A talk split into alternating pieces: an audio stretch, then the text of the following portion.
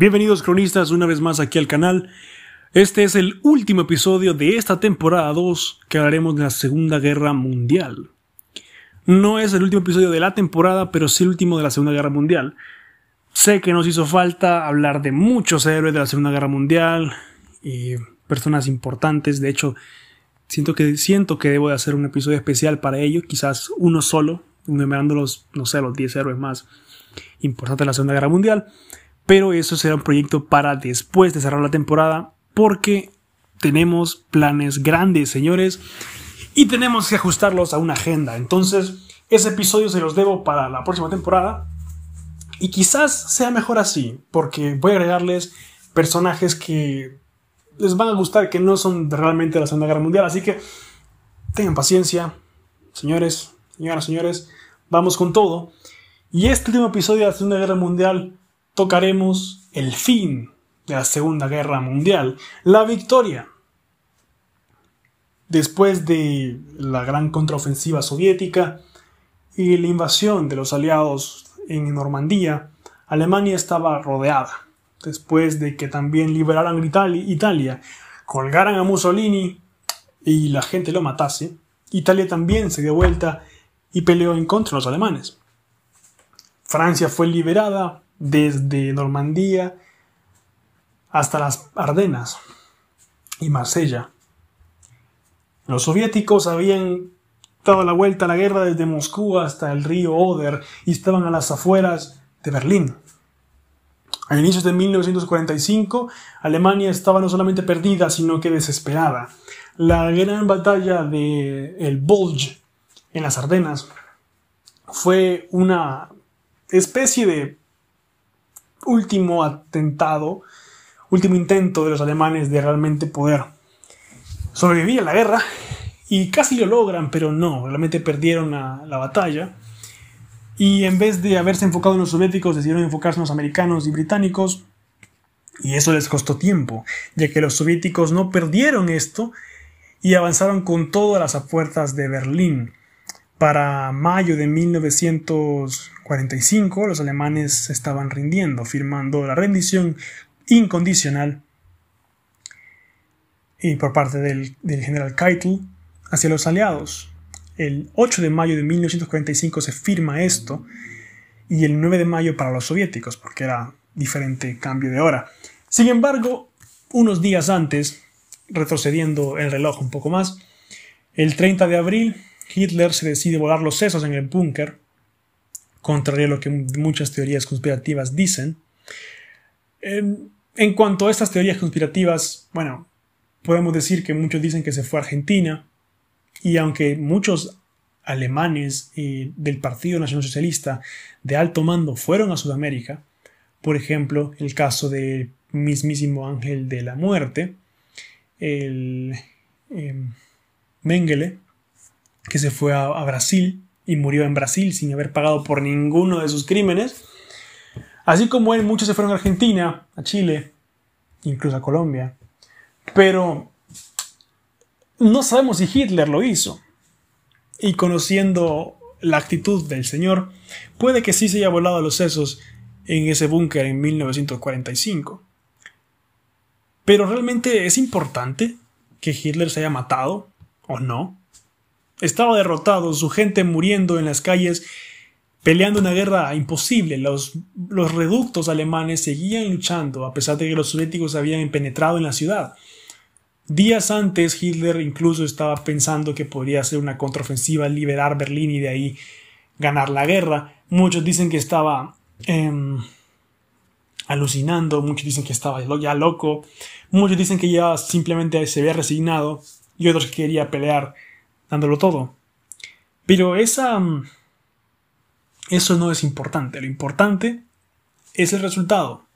Los soviéticos en efecto llegaron primero a Berlín, tomaron la ciudad y pelearon contra todo el ejército de la Volkssturm, las fuerzas del pueblo. Personas, milicias, niños, ancianos que estaban peleando en contra de los soviéticos, pero a fin de cuentas se rindieron. 30 de abril Hitler se mata, Tony Brown, hace que su cuerpo lo quemen, según nos cuenta la historia. para evitar justamente que pase lo que le pasó a Mussolini, que su cuerpo fue desecrado por las masas. Toma el poder Goebbels, también se mata, junto con su esposa y sus ocho hijos envenenados.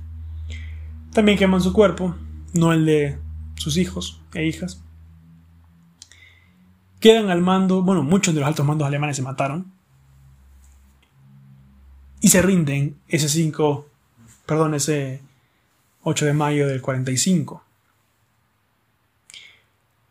Pero hay que decir algo importante también. La guerra no había terminado con Alemania. Alemania realmente estaba terminada y cuando se firmó la paz en Europa el mundo se regocijó, pero aún quedaba un punto importante. La guerra en el Pacífico. Japón no se había rendido. Gigante del Pacífico. El imperio japonés aún estaba de pie. El mundo estaba harto de la guerra y aunque los soviéticos habían comenzado ciertas incursiones eh, para invadir el territorio japonés, los estadounidenses ya habían llegado al territorio japonés, en Iwo Jima, por ejemplo, o en Okinawa. Habían bombardeado Tokio ya. Los japoneses no demostraban rendirse.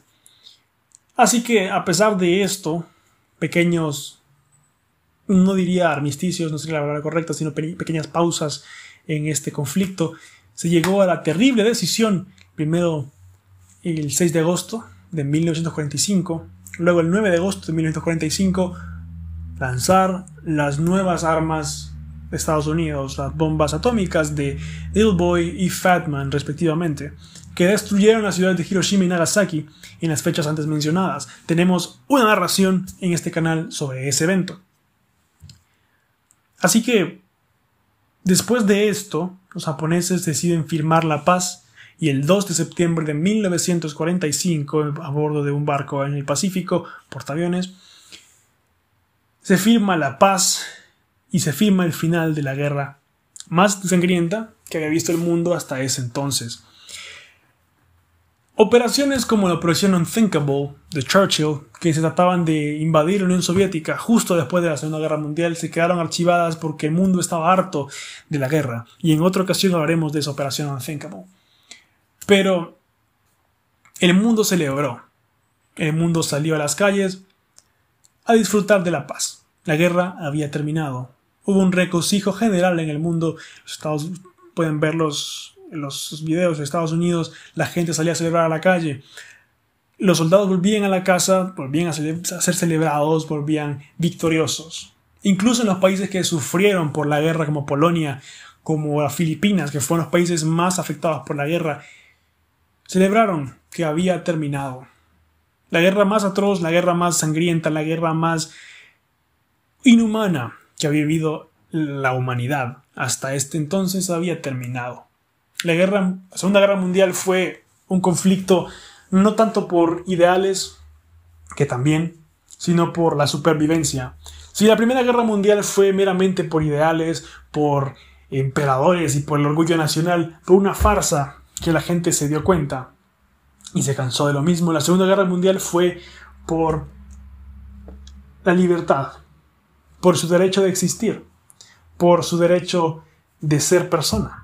Para muchos, para muchos soldados que pelearon en la Segunda Guerra Mundial, eso era. Era pelear contra un monstruo que quería destruirte. Me refiriéndome a la, al racismo nazi, a la segregación japonesa, a la tortura inhumana que sufrieron miles de personas en Europa, en Asia, en África. La guerra terminó, pero ¿qué seguía? El mundo estaba quebrado, Europa destruida, solo quedaba Estados Unidos con dinero y la Unión Soviética con poder militar. Comienza una nueva época, que aunque celebraron y en la conferencia de Yalta eran todos amigos y después de la guerra habían celebrado, aún quedaban resentimiento entre los países. Se crearon Naciones Unidas, justamente para evitar una tercera guerra mundial. Pero como Stalin dijo, un conflicto entre la Unión Soviética y Estados Unidos era inevitable. Churchill pensaba lo mismo. Estados Unidos también. Comenzaría lo que se denomina como la Guerra Fría. No directamente después de del 45, no. Se, se pone una fecha específica para eso, pero ese es otro episodio. Así que la victoria, el sentimiento de las personas del fin de la guerra fue una de las cosas que imagino yo que haber sido, tuvo que haber sido más que más movían a la gente en ese entonces. Porque personajes como Ernest Hemingway, que volvieron de la guerra, periodistas, escritores que harían sus obras basados en esto, en este conflicto. Realmente este conflicto no solamente separó la historia humana en dos partes, antes y después de la guerra. Como hablamos en el episodio anterior de, las, de los avances que nos dio la guerra,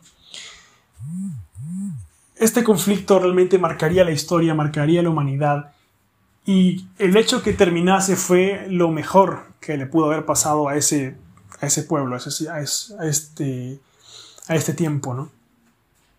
Siento que desvarío, así que voy a llegar a un punto específico. El fin de la guerra fue justamente el inicio de la nueva era humana. Una era marcada por viajes espaciales, por conflictos nucleares, por genocidios ideológicos y por la modernidad que llamamos nosotros día a día. Cronistas, esto fue la Segunda Guerra Mundial. Aún nos queda hablar muchísimo de muchas personas, muchos héroes, heroínas de la Segunda Guerra Mundial. Tenemos aquí a Lyudmila Pavlichenko, que es uno de los episodios que, que hemos escrito.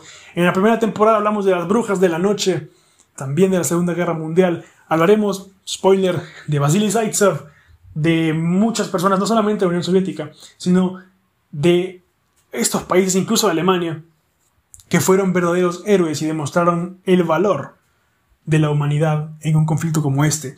Y es que esa es la lección más grande que nos deja este conflicto. Que aún en, en el horror, aún en el infierno que es la guerra, hay personas que demuestran ser humanas en un buen sentido. Señores, hasta aquí dejamos el episodio de hoy, un episodio más corto. De nuevo, no es el último de la temporada, tendremos los últimos compases de la temporada se acercan, este es el mes del Samaín, así que pueden esperarse algo este 31 de octubre.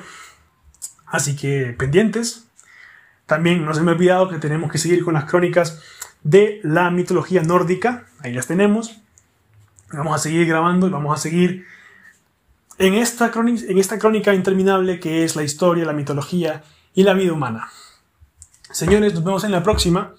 También recordarles, eh, vamos a estar subiendo en nuestro canal, eh, en nuestras redes sociales también, una serie de encuestas sobre los episodios más importantes que ustedes consideran podemos tocar en la siguiente temporada. ¿Cuándo será esta siguiente temporada? Aún no les puedo decir la fecha, pero muy pronto. Muy pronto. Nos vemos en la próxima.